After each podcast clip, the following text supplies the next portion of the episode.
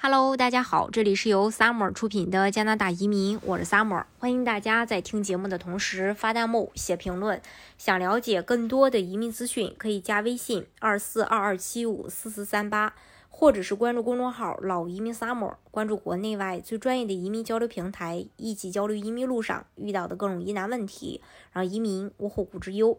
近期啊，因为加呃申请加拿大临时签证人数猛增，导致加拿大移民部仅仅在上个月未处理的各类申请积压就增加了二十五万七千四百七十七件。其中，截止到六月一日，加拿大公民入籍申请共计三十九万四千六百六十四件；截止六月六日，加拿大永久居民申请共计五十二万两千零四十七件；截止六月六日，临时签证申请共计，呃。一百四十七万一千一百七十三件。自去年夏天以来，加拿大移民部处理各类积压情况如下：二零二二年六月一日到六月六日是二百三十八万七千八百八十四件；二零二二年四月三十日到五月二日是二百一十三万零三百八十五件。二零二二年四月十一日到十二日是二百零三万一千五百八十九件，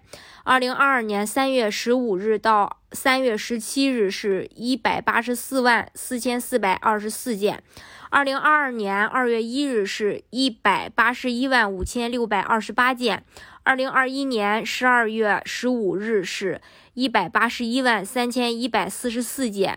二零二一年十月二十七日。是一百七十九万两千四百零四件，二零二一年七月六日是一百四十四万七千四百七十四件。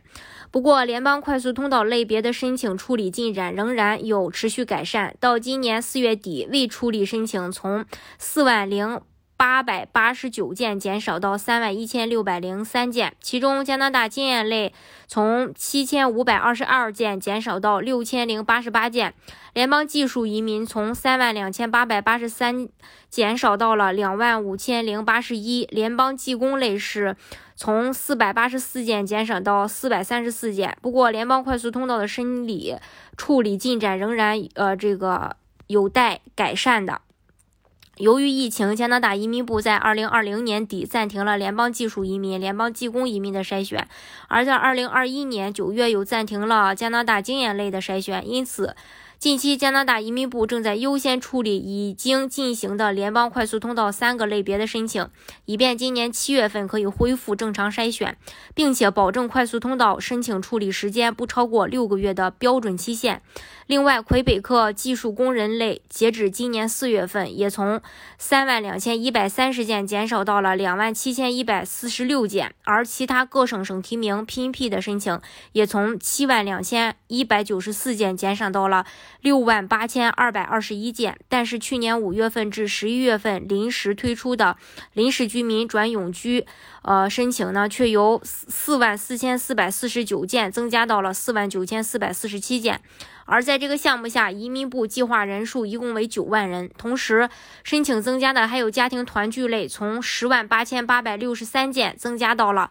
十一万两千八百三十七件，其中配偶和子女团聚类别从六万七千一百零二件增加到了六万七千九百二十九件，而父母和祖父母团聚的申请则从三万八千四百七十八件增加到了四万一千八百零二件。因此，今年新的父母和祖父母团聚移民何时开放还是未知数。不过，最近移民部已经公布新的父母、祖父母超级签证政策，从七月四日开始生效，每次。入境申请人可以在加拿大居住长达七年，所有申请类别增加最明显的当属临时签证了。据移民部统计，从今年四月底以来，各类临时签证申请从，嗯，这个呃一百二十万零七百九十一件猛增到了一百四十七万一千一百七十三件，也就是说，短短一个月内变多了二十一万六千三百八十二件，整个。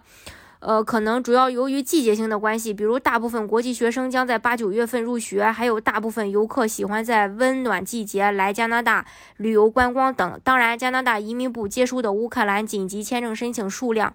嗯，这个庞大也不容小觑。各类临时签证自四月底至今，从六十二万。一千四百五十一件增加到七十七万一千四百八十二件，其中学习签证从呃十三万两千两百八十件增加到了十七万三千三百五十三件，而工作签证则从十八万九千零六十一件增加到了二十三万六千七百三十五件。另外，工作签证持续申请也从十四万四千八百四十二件增加到了十七万一千九百九十八件。因此，移民部当然。呃，这个将加大人力和物力投入，提高和改善各类移民和签证审理速度。不过，对于两百多万的庞大积压和不断新增的成千上万份的申请，还是有较长的路要走的。但是呢，加拿大其实决心也挺大的，相信呢也会得到改善的。大家如果想具体去了解加拿大移民政策的话，可以加微信二四二二七五四四三八，或者是关注公众号“老移民 summer”，